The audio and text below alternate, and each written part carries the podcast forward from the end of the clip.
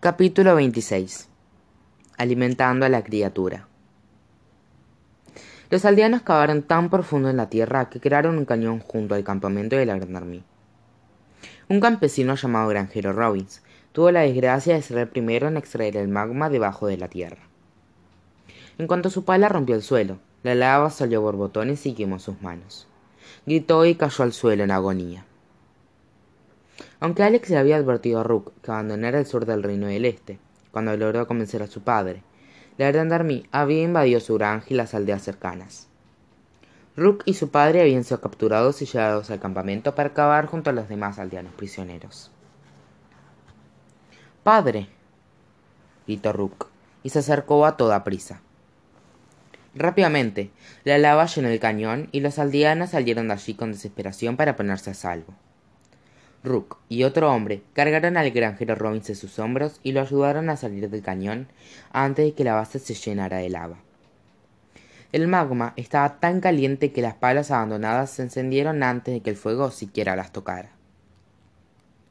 El general Marquis se asomó en su tienda ante el alboroto y una sonrisita apareció en su rostro. Sabía que era hora de que el huevo de dragón eclosionara. Los aldeanos estaban reunidos en un grupo junto al cañón, y, el, y al grupo de soldados que lo vigilaban. Jadeaban y sudaban muchísimo debido a su escalada rápida. Rook sostenía la cabeza de su padre sobre el regazo. El hombre gemía de dolor por sus quemaduras. Necesitaba ayuda, pero Rook miró alrededor del campamento y se dio cuenta de que no había nadie allí que pudiera asistir a su padre. Tenía que encontrar una forma de escapar del campamento lo antes posible.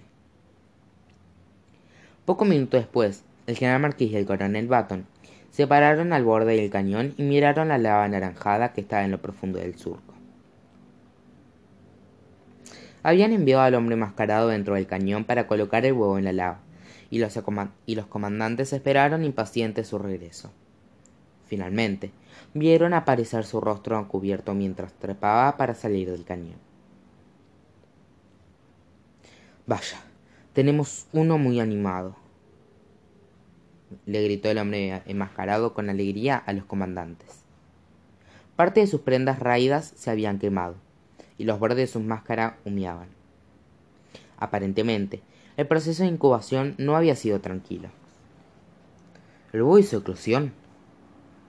preguntó el general.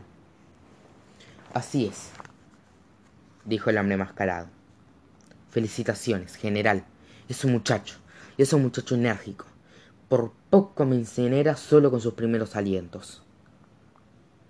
El hombre enmascarado llegó a la superficie y extendió una mano para que ellos lo ayudaran, pero el general y el coronel no le ofrecieron ninguna asistencia. Salió del cañón por sus propios medios, se puso de pie y sacudió toda la tierra y la ceniza de su ropa. ¿Y ahora qué hacemos? preguntó el general. Lo alimentamos, respondió el hombre mascarado. Ahora mismo está durmiendo en la lava, pero en unos minutos estará muy hambriento. La clave es mantener la mayor cantidad de comida posible allí abajo. En cuanto se la acabe, subirá aquí a cazar, y no queremos que lo haga hasta que haya crecido. Los dragones son más agresivos cuando emergen por primera vez de sus nidos, y queremos que guarde esa energía para cuando ataque a las hadas. El general gruñó después de oír que debía esperar aún más. El hombre mascarado continuaba poniendo a prueba su paciencia, más de lo que lo había hecho con cualquier otra batalla. ¿Qué come? preguntó Marquís. Carne, respondió el enmascarado, como si fuera obvio. El general miró al hombre de un modo peculiar. Esperaba que la situación quizás le ofreciera una oportunidad para deshacerse por fin de él. No me mira a mí, replicó el enmascarado. No soy más que piel y hueso. Él necesitará proteína para ganar fuerza. Además, una vez que emerja, aún necesitará para aún me necesitará para que le enseñe cómo dominarlo. Teniente Rembert, llamó el general Marquis. Rembert estaba entre los soldados que vigilaban a los aldeanos y dio un paso adelante. Sí, señor. Reúna todo el ganado que tenemos en de las aldeas y tráigalo al borde del cañón. Empuje a los animales dentro gradualmente, como le indica el hombre mascarado. Sí, señor. dijo Rembert. ¿Y qué quiere que hagamos ahora con los aldeanos? El general Marquis les lanzó una mirada amenazadora a sus cautivos. Por ahora, manténganlos con vida. Puede que más tarde necesitemos más comida para el dragón. A pesar de que los aldeanos no podían escuchar al general, era evidente lo que planeaba con el teniente. Intercambiaron susurros frenéticos entre ellos, y las familias se abrazaron un poco más fuerte que antes. Rook miró alrededor del campamento, intentando pensar en algo, lo que fuera, para salvar a su padre y a los demás campesinos de esa pesadilla. Una vibración repetitiva y turbulenta se movió por el suelo mientras un caballo galopiante se acercaba al campamento. Los soldados y los campesinos miraron hacia el bosque y vieron al capitán de Lange dirigiéndose hacia ellos a caballo, regresando de la batalla. Estaba histérico y se cubría un brazo herido. Desmontó un salto y corrió hacia su superior. ¡General Marquís! ¡General Marquís! gritó. El general estaba lejos de sentirse satisfecho de verlo. ¿Por qué no está liderando el batallón hacia el reino encantador, capitán de Lange? ¿Ya ha llevado a sus hombres a una victoria? Delange cayó de rodillas y lo observó de un modo suplicante. Señor, mi batallón hizo todo lo posible, pero lo superaron en número. ¿Qué? gritó el general. ¿Lo superaron? exclamó Baton del mismo modo. Pero eso es imposible. Enviamos trolls y soldados más que suficientes hacia el reino encantador. El capitán de Lange comenzó a sollozar a los pies del general. Sabía lo que le costaría el fracaso. Contamos nuestro ejército correctamente, señor, pero no imaginamos que cientos y cientos de ciudadanos pelearían junto a ellos. Los trolls se rindieron o huyeron al se rindieron o huyeron al bosque de los enanos al verlos. Nos derrotaron. El general se acercó un paso y miró a Delange a los ojos. La lava en lo profundo del cañón a sus espaldas no era nada comparada con el fuego en los ojos de Marquis. ¿Está diciéndome que nuestro ejército fue derrotado por los hombres y mujeres campesinos del reino encantador? Preguntó el general. Sus fosas nasales nunca habían estado tan anchas y su cabeza estaba tan roja que parecía a punto de incendiarse. El capitán de Lange negó con la cabeza. Tenía noticias mucho peores para darle. No solo el reino encantador, señor. Los civiles lucharon junto a sus ejércitos en todos los reinos. Todos nuestros cálculos y predicciones fueron correctos. Pero nunca podríamos haber previsto esto. Por favor, créame cuando le digo que hicimos todo lo que estaba a nuestro alcance. El general dirigió su, su ardiente mirada fulminante hacia el coronel Baton, quien estaba impactado por las noticias. General, yo mismo supervisé los planes, dijo Baton. Estábamos seguros de que saldríamos victoriosos. El general apartó la vista del coronel y se alejó rápidamente de los hombres que lo habían fallado. Nunca había estado tan decepcionado en toda su carrera militar. Teniente Rembert, su pistola, ordenó el general Marquis. El teniente obedeció y le entregó su arma. Un abrir y cerrar de ojos, Marquis volteó hacia el coronel Baton y el capitán de Lange y les disparó a ambos en el pie. Ellos cayeron hacia atrás y se deslizaron dentro de las paredes del cañón. Gimieron mientras intentaban ponerse de pie. Un gronido bajo, bajo vibró por el cañón, y el llanto de los comandantes aumentó. Una serie de chillidos ensordecedores resonaron luego, pero no eran ruidos humanos. El sonido era como si miles de uñas estuvieran arañando un metal. El dragón despertó, dijo el hombre mascarado, y todo el campamento se cubrió las orejas. En medio de los chillidos estridentes, el campamento oyó al coronel y al capitán gritar mientras se los comían vivos. La mirada iracunda del general nunca abandonó su rostro. Marqués le devolvió la pistola a Rembert. Felicitaciones, Rembert, Ahora es coronel, dijo. Ahora alimente con esos animales al dragón cuando termine con su, aperitivo. Sí, señor, respondió Rembert, y corrió a buscar el ganado robado. El general Marquis caminó a lo largo del borde del cañón. Estaba experimentando el mayor fracaso de su vida, y el general no tomaba bien los fracasos. Más de la mitad de su ejército había desaparecido, y había sido derrotado por campesinos como si fuera poco. En silencio, planeó cómo haría su ejército para recuperarse de, esa catástrofe. El hombre mascarado se acercó a él, pero mantuvo su distancia. Usted comenzó esta guerra y aún puede ganarla, dijo. Se lo repetiré. Cuando tenga el dragón, si me dices una vez más lo único que necesito para ganar esta guerra es un dragón. Yo mismo alimentaré a la bestia con tus extremidades. Le advirtió Marquis. Cualquier cazador sabe que no puede matar un jabalí con una sola flecha. Se necesita una, una para la cabeza y otra para el corazón. Puede que el dragón sea la flecha con la que le dispare a la cabeza de este mundo, pero si hubiera tomado las capitales y atrapado a los gobernantes de los reinos, habría tenido el corazón de este mundo. Este ejército habría sido imparable. Rook había estado escuchando atentamente toda la conversación. Se dio cuenta de que él tenía información sobre el general, que el general quería. General, exclamó, poniéndose de pie con la mano en alto. Se buscan los reyes y reinas, yo sé dónde puede encontrarlos. No podía creer lo que estaba haciendo. Era como si su instinto de supervivencia hubiera anulado todos los otros sentidos. El general miró con desprecio al chico y rió ante su, ante su patético intento de llamarle la atención. Cállate antes de que seas el próximo en convertirse en alimento del dragón. Hablo en serio, insistió. El resto de los aldeanos rogaban, rogaban que él tomara asiento y cerrara la boca, pero Rook se negaba a hacerlo. Los reyes y las reinas fueron enviados lejos antes de que sus hombres llegaran a las capitales. Yo mismo los vi y sé dónde están. El general Marquis ya estaba lo suficientemente enfadado, y ese aldeano que afirmaba tener respuesta que él no poseía no estaba ayudando a la situación. Entonces, dime dónde están, ordenó Marquis, y se acercó al chico. Rook movió la cabeza de lado a lado. No se lo diré a menos que libera a todos los aldeanos. El general estaba tan molesto ante la mención de otra negociación que, P que parecía como si la lava fuera a brotar de su interior. Quizás mataré a cada aldeano frente a ti, hasta que me digas dónde están. ¿Qué te parece? Disculpe, general, intervino el hombre mascarado. Con todo respeto, lo que el chico pida a cambio no es mucho. Los aldeanos son inútiles, así que no estaría perdiendo nada si le otorgara lo que quiera a cambio de cualquier información que tenga. El general Marqués le indicó al hombre enmascarado la mirada más horrible hasta el momento.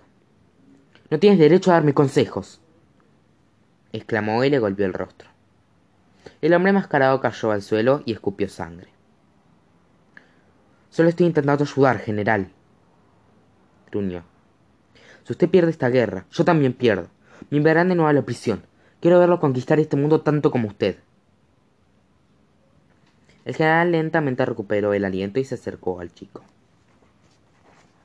De acuerdo. Dime lo que sabes y dejaré ir a los aldeanos, dijo con calma. No, replicó Rook. Primero déjelos ir y después de ir al paradero de los monarcas. El general miró al chico directo a los ojos, esperando que su ojo izquierdo latiera, pero no lo hizo. Está bien, pero si no me entregas a los monarcas, yo mismo te mataré. Marqués le hizo una seña a sus soldados para que dejaran ir a los, aldeanos, y Rook observó cómo los liberaron uno por uno y se marchaban corriendo por el bosque. Muchos de ellos dudaban de si debían dejar a Rook con los soldados, pero él les aseguró que estaría bien. Dos aldeanos sujetaron al granjero Robbins y lo, y lo acompañaron fuera del campamento. No hagas esto, Rook. No seas un héroe gritó el, granjero Robbins. Intentó resistirse a los hombres que lo ayudaban a escapar, pero sus heridas eran demasiado dolorosas como para poder resistir.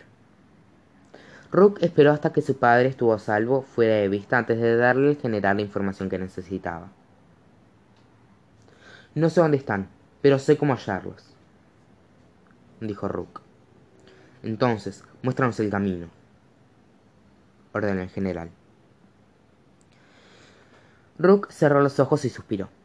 No fue hasta que él trató hasta que el trato se hubo realizado que se dio cuenta de lo que había hecho, o de que por salvar a unos pocos habría arriesgado la vida de muchos. Perdóname, Alex, dijo en voz baja. Si el mundo se hubiera si el mundo se hubiera encontrado en un mejor estado, atravesar el sendero secreto habría sido un viaje bastante agradable.